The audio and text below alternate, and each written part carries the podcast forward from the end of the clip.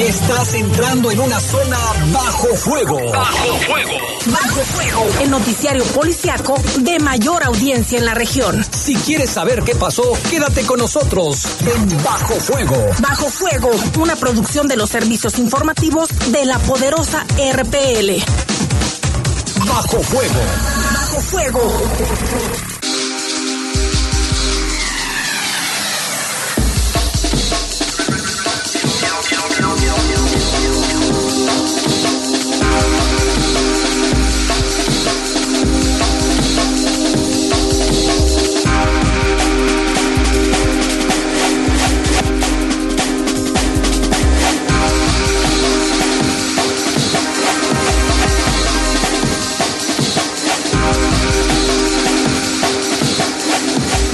¿Qué tal amigos? Muy buenas noches. Son las 7 con un minuto en la ciudad de León, Guanajuato y en el centro de la República Mexicana. Es tiempo de iniciar con Bajo Fuego en este lunes 11 de diciembre del 2023. Yo soy Adrián Castrejón y agradezco a ustedes el que nos acompañen esta noche. Esto es lo más importante que tendremos para ustedes en esta edición. Un albañil murió al recibir una descarga eléctrica en la colonia Villas de Nuestra Señora de la Luz. Les daremos todos los detalles de este accidente. Dos cuerpos fueron localizados en la colonia Providencia, esto en el camino que lleva a la UNAM. Una persona fallecida y dos menores lesionados fue el resultado de una agresión con armas de fuego en la colonia Valle de San Carlos. También asesinan a un hombre, esto en Jardines de San Pedro, en lo que había sido un punto de venta de drogas según vecinos. En los primeros 11 días del mes de diciembre, y escuche usted esta cifra, en los primeros 11 días de diciembre ya suman 39 asesinatos en esta ciudad de León. Todo esto y mucho más tendremos para ustedes aquí en Bajo Fuego a través de la poderosa RPL. No se vaya, quédese con nosotros. ¿Tienes un reporte para Bajo Fuego? Comunícate con nosotros. Manda mensaje vía WhatsApp al 477-495-1839. Bajo Fuego. Estás en Bajo Fuego. Bajo Fuego.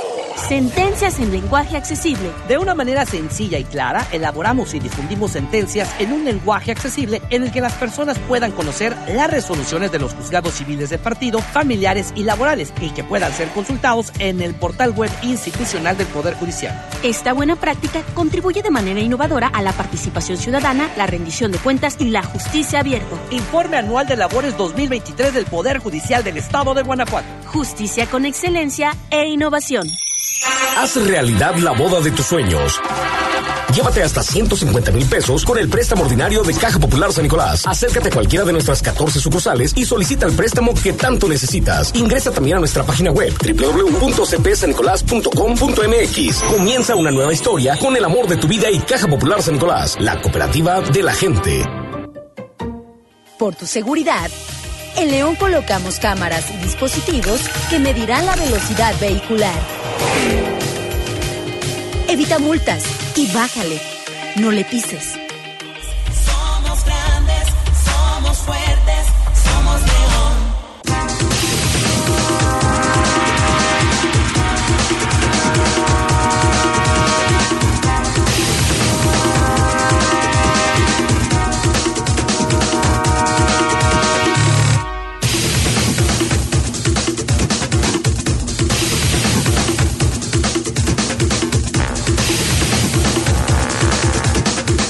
Son las 7 de la noche con 8 minutos. Gracias por acompañarnos en esta edición de Bajo Fuego, edición del lunes de inicio de semana.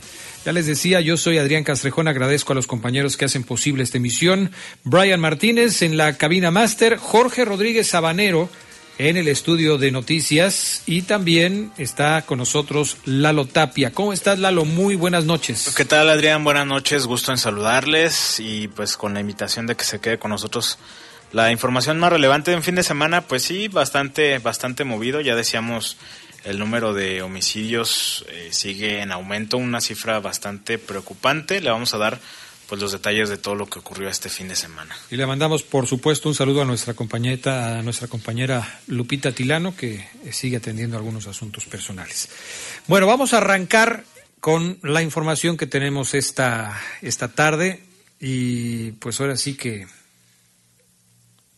¿qué le podemos decir? Pues Lamentable. tranquilo, tranquilo, tranquila, a usted que nos escucha. Son 39, 39 muertes violentas ya en lo que va de este mes de diciembre. Le vamos a relatar lo que ha sucedido en las últimas horas.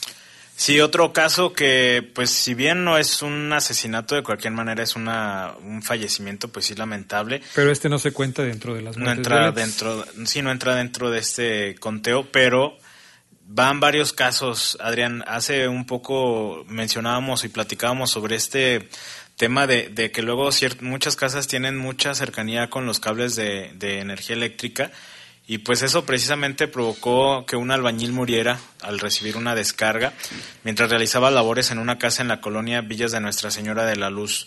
Fue en la calle Templo de San Juan de Dios y el Boulevard Almandino. Ahí se reportó este incidente esta tarde. Los paramédicos confirmaron eh, al revisar a este albañil identificado de manera preliminar como Jesús, pues confirmaron su fallecimiento. Estaban maniobrando en un castillo eh, que está pues bastante cerca de la de los cables y pues eso aunque no haya tocado como tal luego como que hay una cierta que los jalan es como Sí. comúnmente le, le Así se llaman dice, sí. y pues bueno, recibió esta descarga eléctrica, ahí se confirma su fallecimiento, que también el clima pues no, no ayudaba tampoco, estaba lloviznando. Se confirma lamentablemente su fallecimiento, se hizo pues la investigación por parte de, del personal de la fiscalía y finalmente el cuerpo llevado al servicio médico forense para la necropsia. Este caso que ocurrió el día de hoy, que lo hemos mencionado, no es la primera vez, desafortunadamente, que ocurre este tipo de, de situaciones. Van varios casos, bastantes casos, y luego están muy eh, propensos a este tipo de accidentes, tanto albañiles y también personas, eh, pintores. Luego ha habido también casos de pintores que, que luego, eh, pues desafortunadamente fallecen por estas circunstancias. En el peor de los casos llega el fallecimiento, aunque me ha tocado conocer también a algunas personas que han perdido un miembro, por ejemplo, un brazo, una mano, porque reciben esta descarga y por supuesto que les afecta en su integridad física. Hay que tener mucho cuidado con estos cables que de repente sí están muy cerca de las construcciones y cuando se quiera maniobrar por esa zona hay que tener muchísimo cuidado porque todo esto puede ser perjudicial. Bueno, vamos con otro tema. Los cuerpos de dos personas fueron localizados con huellas de violencia en el antiguo camino a los Ramírez, esto a la altura de la colonia Providencia. Los hechos ocurrieron al de- alrededor de las 8.20 de la mañana de ayer domingo, cuando habitantes de la zona reportaron al número de emergencia 911 la localización de los cuerpos cerca de un camino que conduce a las instalaciones de la UNAM, aquí en León.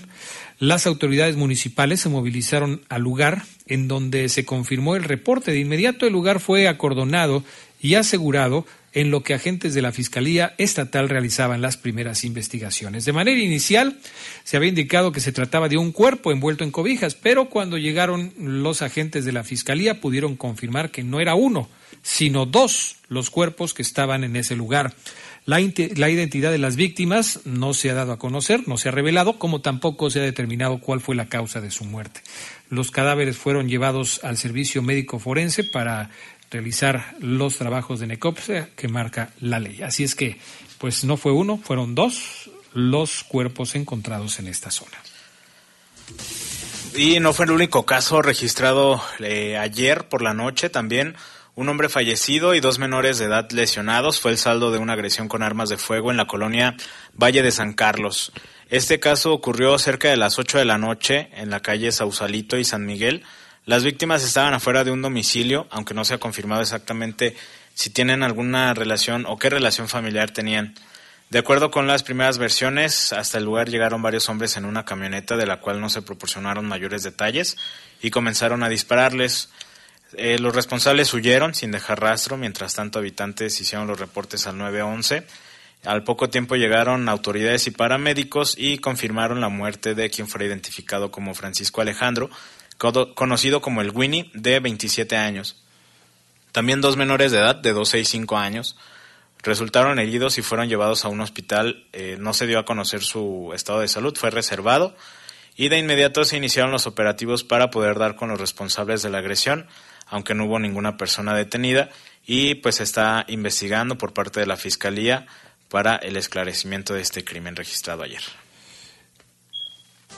Llama la atención que, bueno, quienes ejecutan este tipo de trabajos, entre comillas, para llamarlo de, de alguna manera, pues ya no se tocan el corazón si hay niños cerca, si hay mujeres Sí. cerca, si ellos van con un objetivo, le disparan, y son dos menores de edad, en este caso de 12 y de 5 años, quienes resultan heridos de manera colateral. Hoy por la mañana eh, nos platicabas del caso de este chico de 8 años que también había resultado herido en un ataque hace unos días y que desafortunadamente ya perdió la vida porque no pudo recuperarse de las heridas que sufrió en el hospital en donde había sido ingresado, ¿no?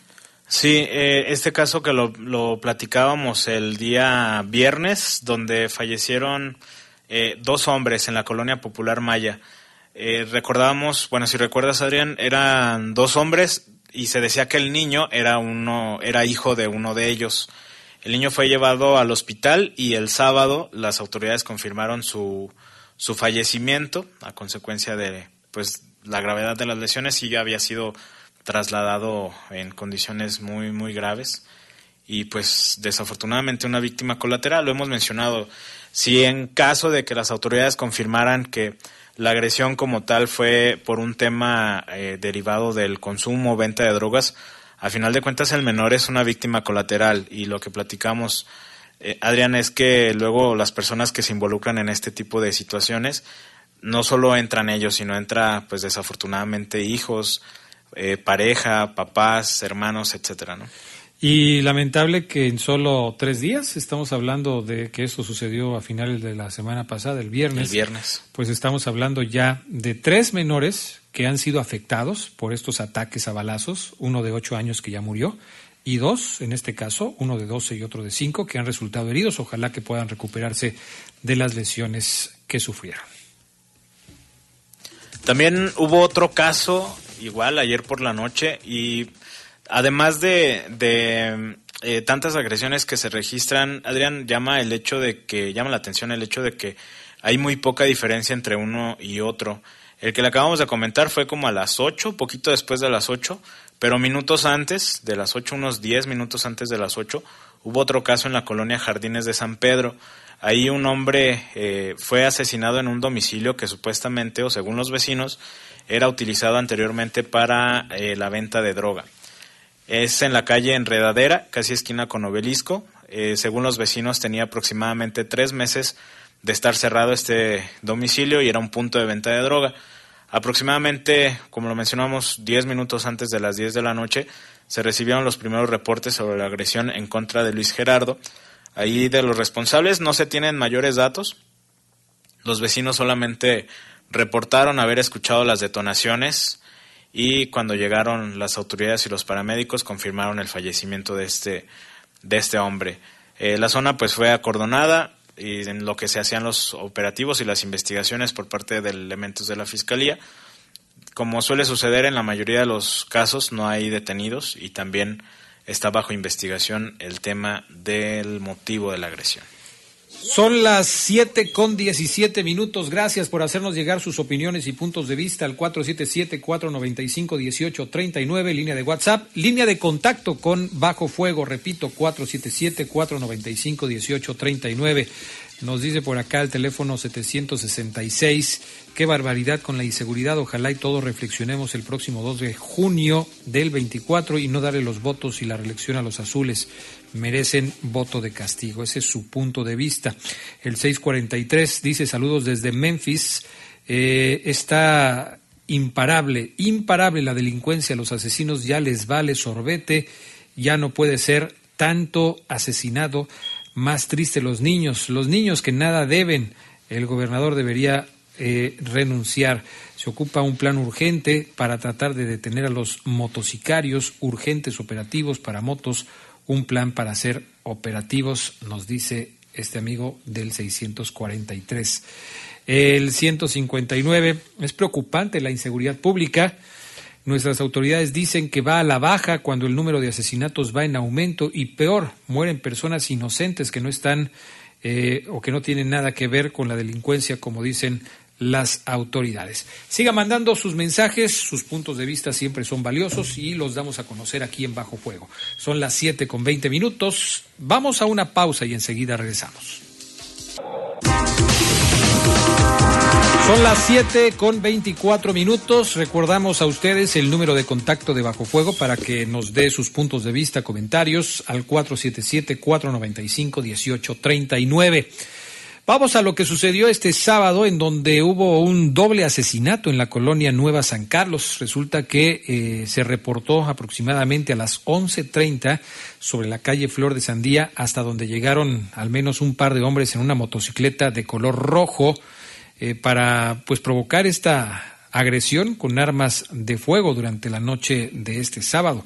Los hombres armados comenzaron a disparar en varias ocasiones para de inmediato escapar del lugar. Cuando llegaron policías y paramédicos, confirmaron la muerte de dos hombres, Arnulfo, de 39 años, y Martín, de 45, lógicamente a consecuencia de la gravedad de las lesiones que les produjeron los disparos. El motivo de la agresión no ha sido aclarado por parte de las autoridades y tampoco se sabe nada de los responsables. Una vez terminadas las investigaciones en el lugar, los cuerpos fueron llevados al servicio médico forense para continuar con las investigaciones.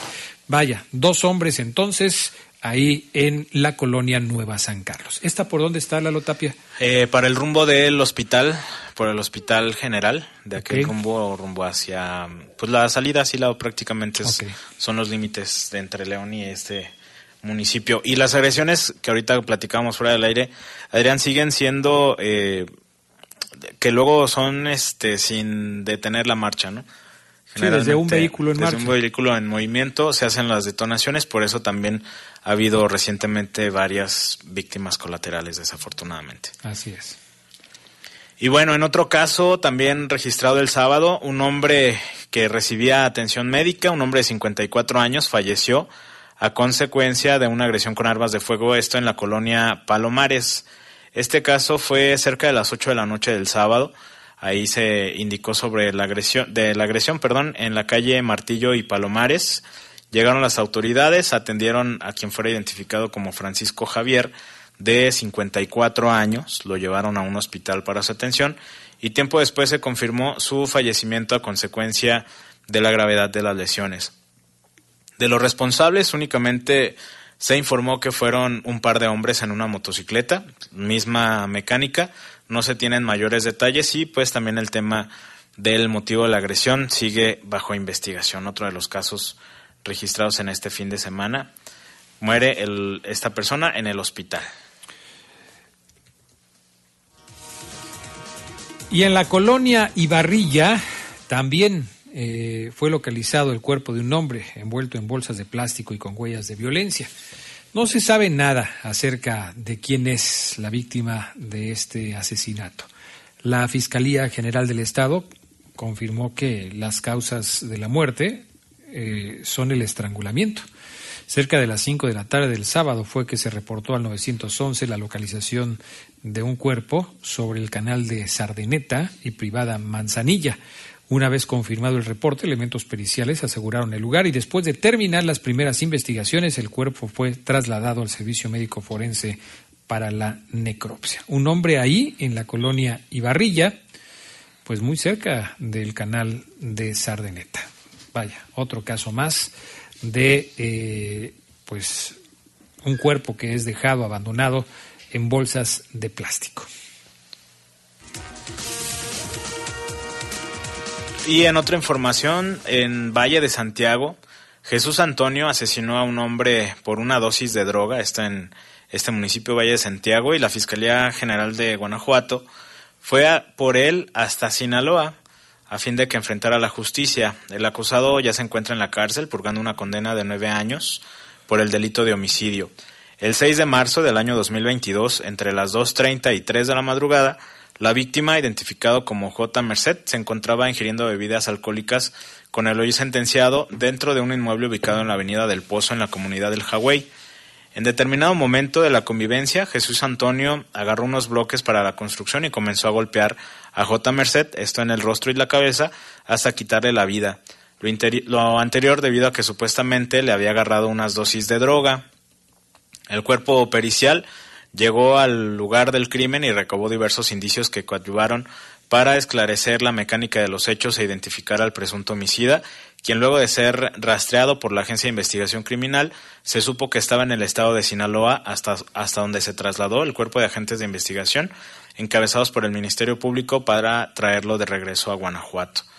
Sin oponerse a ser detenido, Jesús Antonio fue interceptado por elementos de la Agencia de Investigación Criminal de Guanajuato, esto en la carretera Culiacán-Nabolato, en la ciudad de Culiacán. Una vez en tierras guanajuatenses fue llevado ante un tribunal de justicia donde el juez lo vinculó a proceso penal y prueba a la fecha de su juicio aceptó los cargos de la fiscalía por el delito de homicidio, por lo que fue sentenciado en un procedimiento abreviado, que es lo que mencionábamos hace unos días, Adrián, luego cuando aceptan la responsabilidad del delito, generalmente la pena es menor. Son nueve años que para el delito parecen pocos, ¿no? Pero es lo que marca la ley. Son nueve años que incluso por buen comportamiento podrían reducirse, ¿no? Sí, Y exactamente. bueno, es ahí donde la familia dice, oye, nueve años que pueden ser menos por el delito de homicidio en contra de un familiar, pues sí, parece que es poco, pero eso es lo que dice la ley. Así es que hay que, hay que atenerse a eso. Seguimos con más casos de la Fiscalía de Guanajuato que rastreó y detuvo a un sujeto al que se le conocía como el Charlie. El Charlie era un objetivo criminal generador de violencia en la ciudad de León, a quien se le han acreditado los homicidios de dos hombres y una mujer, además del feminicidio de una mujer conocida como La Chola. Crímenes por lo que ya se encuentra en la cárcel vinculado a proceso penal. Los asesinatos por los que se le acusa a Juan Carlos N., alias el Charlie, como presunto autor, comenzaron el 12 de septiembre del año 2022, aproximadamente a la 1.30 de la mañana, en un punto de venta de droga en la colonia La Brisa, a donde llegó el acusado y tocó la puerta de un domicilio para que le abriera Brianda de la Luz, quien fue brutalmente golpeada por el acusado luego de exigirle el dinero de la venta. Así continuó golpeándola hasta que le provocó la muerte estrangulándola. Luego envolvió el cadáver en una cobija, la sacó del domicilio y llevó su cuerpo a las calles de Juan de Sayas en la colonia Las Trojes en León. Después del 21 de septiembre del 2022, utilizando un arma de fuego, el Charlie, como se le conoce, asesinó a dos hombres en un punto de venta de droga. Derivado de la investigación, se estableció que el imputado se encontraba en un domicilio de la calle Jiquilpan, en la colonia San Agustín, cuando en determinado momento sacó un arma de fuego de su cintura y realizó varias detonaciones en contra de Fernando N., alias El Guante, y de José Roberto N., alias El Tico, provocándoles heridas en tórax y abdomen que causaron sus muertes de manera inmediata. Una vez consumado el doble homicidio, el agresor se retiró del lugar en el vehículo en el que había llegado. Posteriormente, el primero de enero de este año, ya en el 2023, por la madrugada, la víctima, una mujer quien conocía a el Charlie, se encontraba con él en un inmueble ubicado en la calle Jiquilpan, en la colonia San Agustín, cuando en determinado momento comenzaron a discutir y molesto, el imputado sacó un arma de fuego y le disparó en el cráneo a la mujer, quien respondía en vida al nombre de Marta Patricia. Al arribo de la policía municipal encontraron a la mujer aún con vida, pero momentos después falleció cuando recibía atención médica debido a la gravedad de las heridas.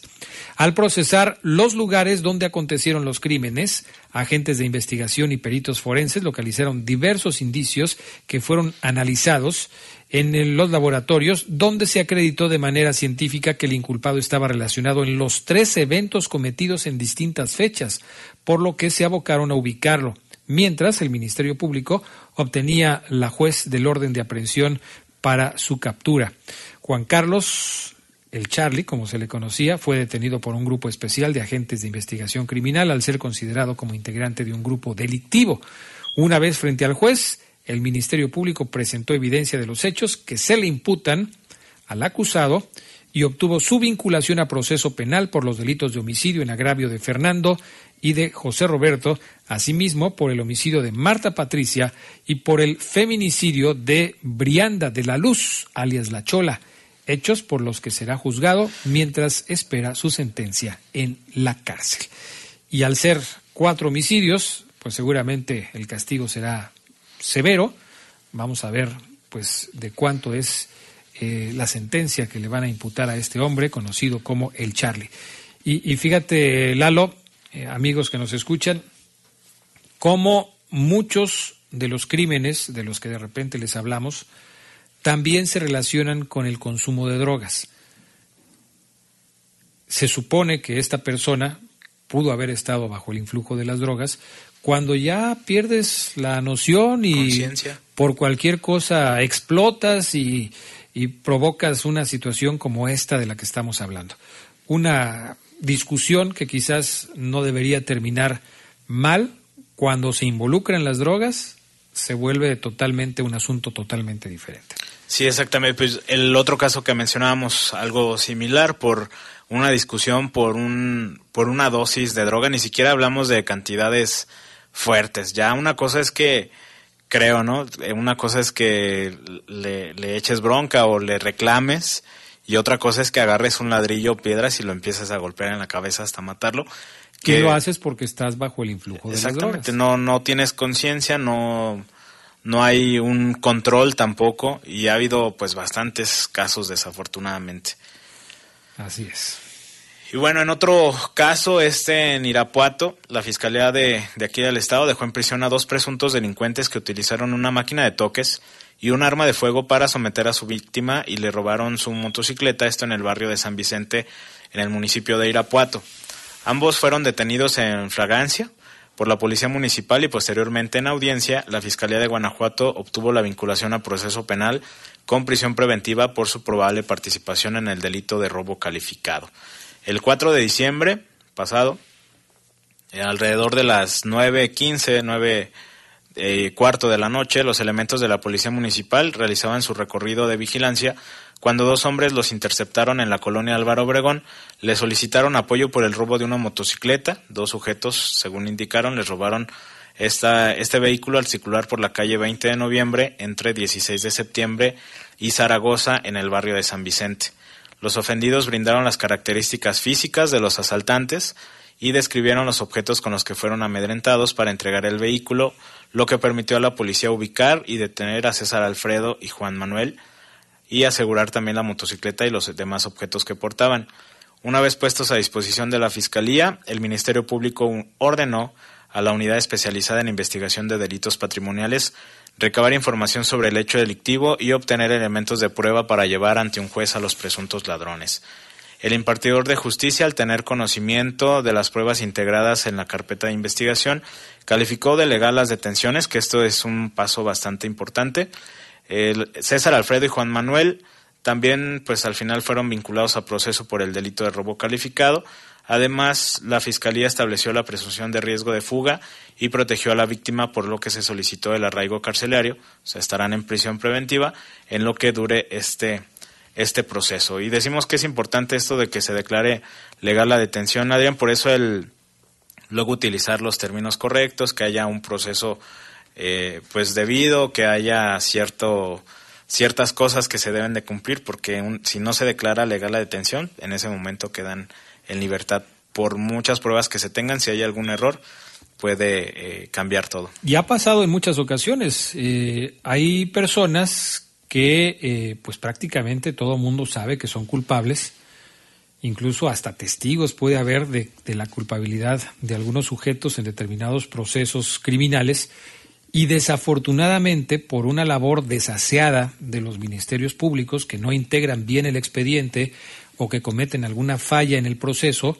el juez finalmente determina que no se le puede vincular a proceso a algún inculpado. Por eso es muy importante que los ministerios públicos cumplan con su labor de la mejor manera posible para evitar que culpables o presuntos culpables de los que se tienen pruebas fehacientes de que han cometido un delito puedan salir en libertad, porque pues cuántas veces no hemos visto que los jueces dicen, no, pues discúlpenme, pero la ley dice que las cosas se tienen Sí. que hacer así, ustedes, señores ministerios públicos, no las hicieron como deben hacerlas y le tengo que dar la libertad a este sujeto. Entonces, sí hay que tener mucho cuidado en este tipo de circunstancias. Vamos a ir a la pausa, son las 7 con 39 minutos. Gracias por seguir mandando sus mensajes al 477-495-1839, la línea de contacto de Bajo Fuego. Nos escriben, por ejemplo, del 346. Yo creo que deberían hacer revisión diaria a todos los motociclistas sin excepción. Y de repente vemos que esto sucede en algunos puntos de la ciudad. Vemos, pero no sé, e- es hasta cierto punto también contradictorio este punto de vista. Y yo lo entiendo, ¿eh? porque muchos pensamos de la misma manera. Pero luego cuando hay alguna detención de, algunos, eh, de algunas personas que están en la calle siendo revisadas por las policías o las autoridades de la policía, dice, caray, ya lo tienen ahí, ¿qué hizo? ¿Por qué no lo dejan ir? Bueno, a veces es, es un poco difícil la labor de la policía porque si los detienen, porque los detienen. Si no los detienen, porque no los detienen. Y el asunto es que siempre, siempre quedan mal, ¿no? Dice por acá, eh, la colonia Nueva San Carlos está rumbo a, que, a Capellanía de Loera, a la altura de la autopista de Aguascalientes. Gracias a la señora Lupita que nos manda este mensaje. Buenas noches a todos en el estudio. Pedimos que la ruta 19 eh, no tarde tanto en pasar. Pasan hasta cada hora, dice el 683. Gracias, pues ahí está el reporte. Ojalá que quienes se encargan de hacer esto, de pues vamos a, a, a programar las salidas de los autobuses, pues finalmente puedan hacer algo, ¿no? Saludos Lalo y Adrián, los escucho todos los días respecto a los asesinatos que suceden a diario. El gobernador, el fiscal y la alcaldesa no les interesa mejorar la seguridad de la población, solo les interesa ganar un sueldazo y seguir en el poder, dice el teléfono 710. Y fíjate que este mensaje también es muy importante porque nos dice eh, esta persona del teléfono 161 que eh, la semana pasada en el Boulevard Torreslanda, enfrente de la gasolinera Azteca, aventaron a un muchacho de Zapal. Supongo que tuvo un accidente vial y que salió pues disparado, ¿no? El muchacho traía su bicicleta, estaba lastimado de una mano. Dejó ahí su bicicleta encargada, pero le dijeron que no se hacían responsable de la misma. Sin embargo, la bicicleta está en la estación de la gasolinera Azteca. El joven que fue arrollado, eh, pues puede pasar por ella, a lo mejor sigue incapacitado, pero que mande a alguien a recoger su bicicleta. Esto sucedió la semana pasada y la bicicleta está en la gasolinera Azteca, ahí en el Boulevard Torres Landa. Obviamente hay que identificarse porque no vaya a salir ahí alguien que se quiera Vivo. llevar la bicicleta y que no pertenezca a él, pero este, pues sí vale la pena que este joven que sufrió este percance pues pueda recoger su vehículo porque seguramente le hace falta para trasladarse. Si en este momento no lo puede hacer, pues quizás pueda mandar a alguien a recogerla. Son las 7 con 42 minutos. Vamos a la pausa. Enseguida regresamos con más de Bajo Fuego.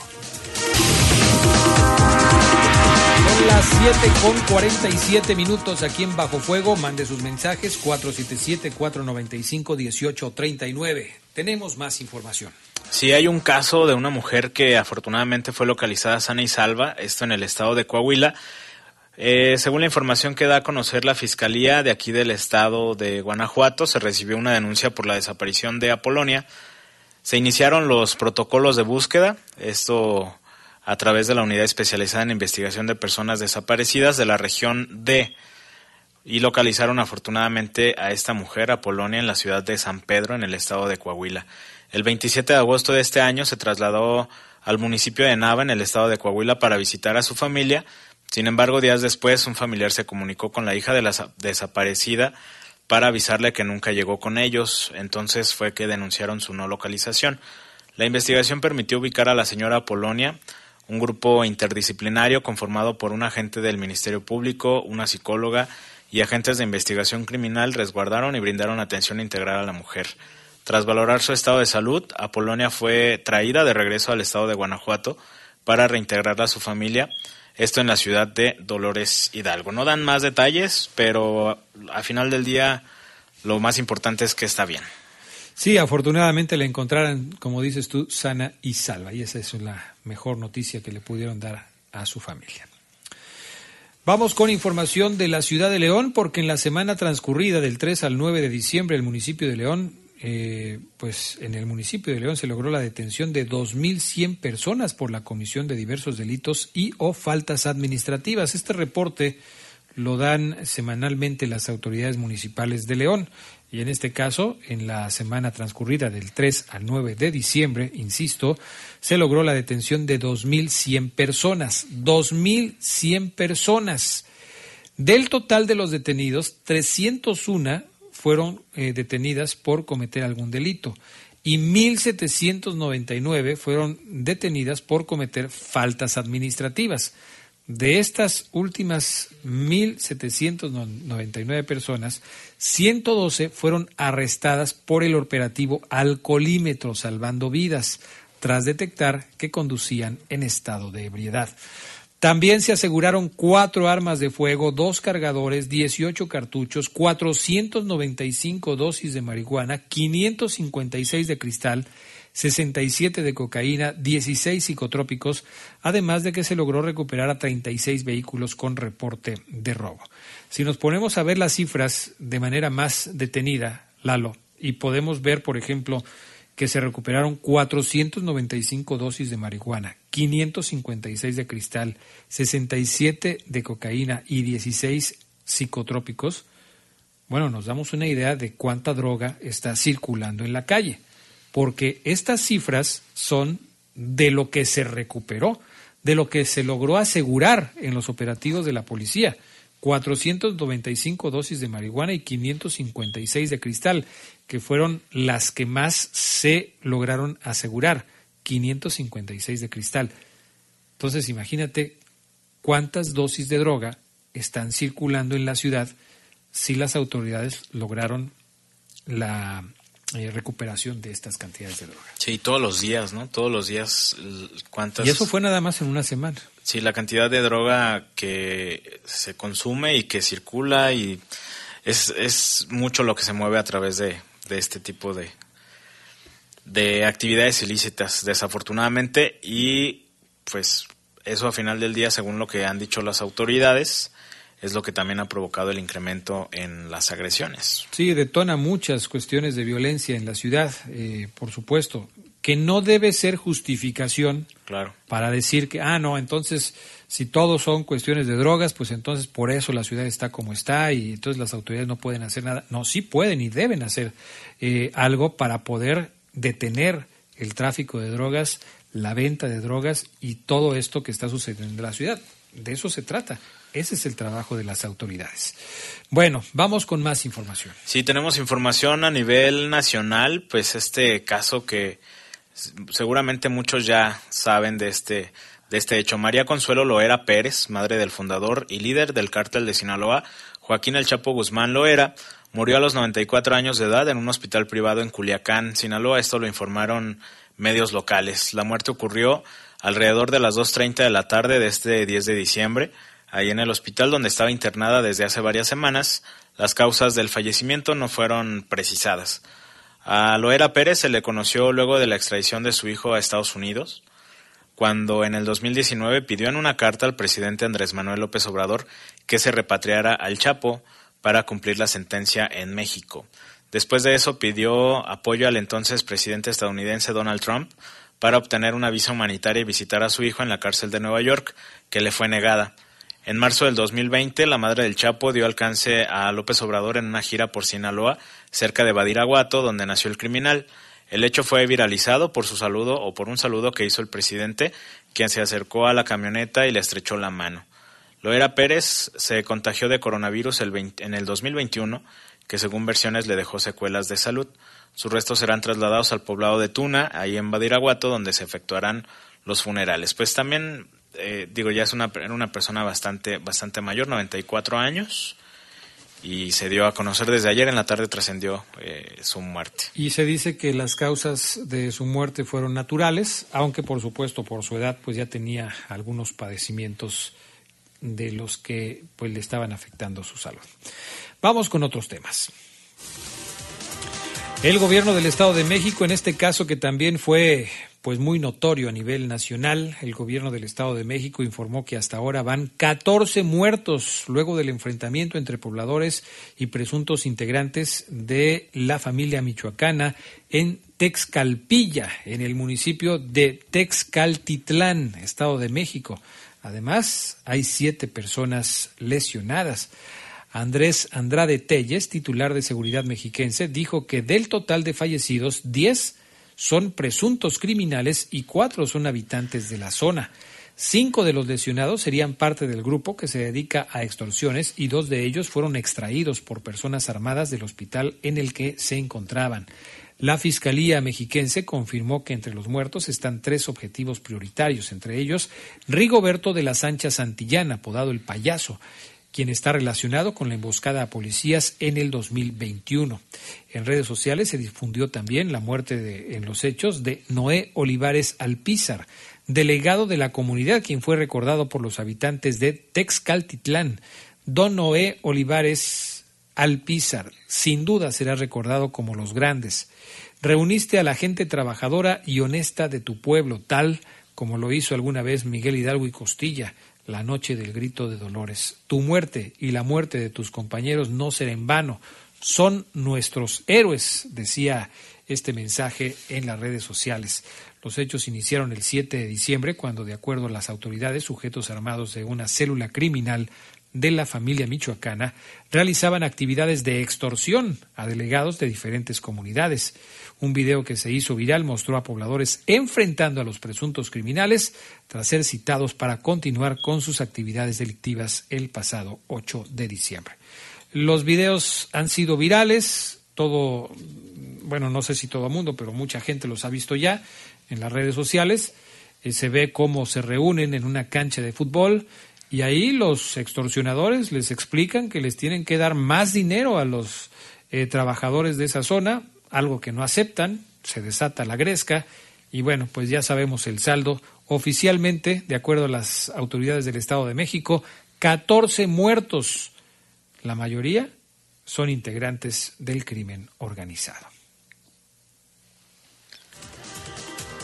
Y bueno, en otro caso, dos supuestos grupos rivales se enfrentaron este domingo en Mujica, en el estado de Michoacán, esto en la zona de Tierra Caliente, que dejó un saldo de cuatro muertos.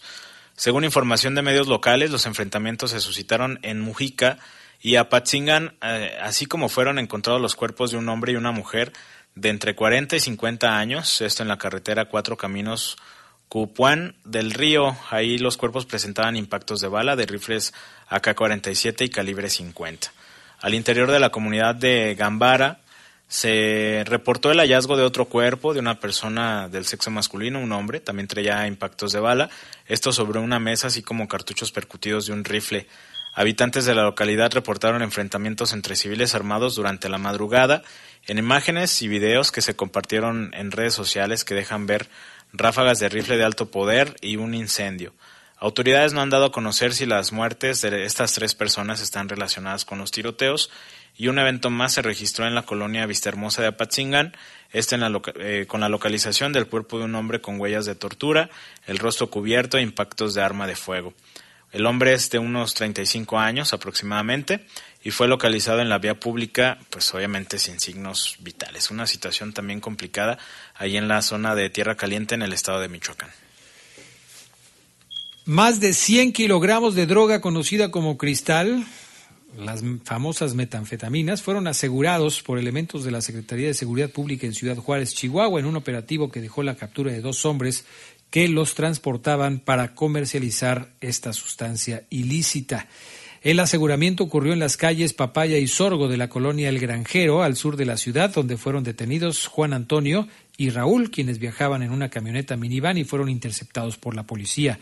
Tras el registro de la autoridad, los agentes encontraron 15 cajas con paquetes envueltos en papel aluminio, junto a 28 bolsas de plástico con la droga química que en total pesó 110 kilos. Ambos detenidos, así como el cargamento, fueron puestos a disposición de la Fiscalía General de la República, que continúa con las investigaciones. Ya nos vamos, nos mandan este mensaje que es el único que nos falta por leer esta noche. Eh, y nos dicen que si sabemos, a ver Lalo Tapia, si sabes tú dónde hacer este reporte, eh, un gasero diariamente ordeña afuera de su casa, todos los días por la mañana, supongo que al ser este un problema, un problema de seguridad, independientemente de que es un fraude, porque si luego venden los cilindros de gas con menos peso del que tienen que llevar, porque el contenido se ha, eh, se ha ordeñado, pues también es un problema de seguridad, porque esto puede provocar eh, una explosión y poner en riesgo a las personas que están ahí. ¿A ti dónde se te ocurre que pueden reportar esto? Eh, si está en el momento, pues puede hacerlo al 911 o eh, pues también directamente con la empresa. Ok. Con la empresa. Ya allí del 911 seguramente acudirá alguien de protección civil, inicialmente policías. Seguramente. Protección civil también, porque como puede haber un, un accidente que luego las explosiones provocan pues bastantes daños. Y también recomendable reportarlo directamente a la empresa. Perfecto. También eso es importante. Bueno, pues ahí está la información y ahí está la sugerencia de mi compañero Lalo Tapia. Ya son las 8 de la noche en punto en este momento. Como siempre, le agradecemos que nos haya acompañado aquí en Bajo Fuego y lo esperamos mañana desde temprano a las siete y media en el Poder de las Noticias y después a las 7 en Bajo Fuego. Gracias, Lalo Tapia. Gracias, nos escuchamos mañana. Que tenga buena noche, abríguese bien y manténgase hidratado. Recomendaciones de autoridades. Perfecto, buenas noches. Bin Honda, la moto de tus sueños, presentó. Estás a punto de salir de la zona bajo fuego. Ahora ya conoces todos los detalles de lo que pasó, pero para seguir bien informado, no te pierdas la próxima edición de Bajo Fuego. Bajo fuego, una producción de los servicios informativos de la poderosa RPL.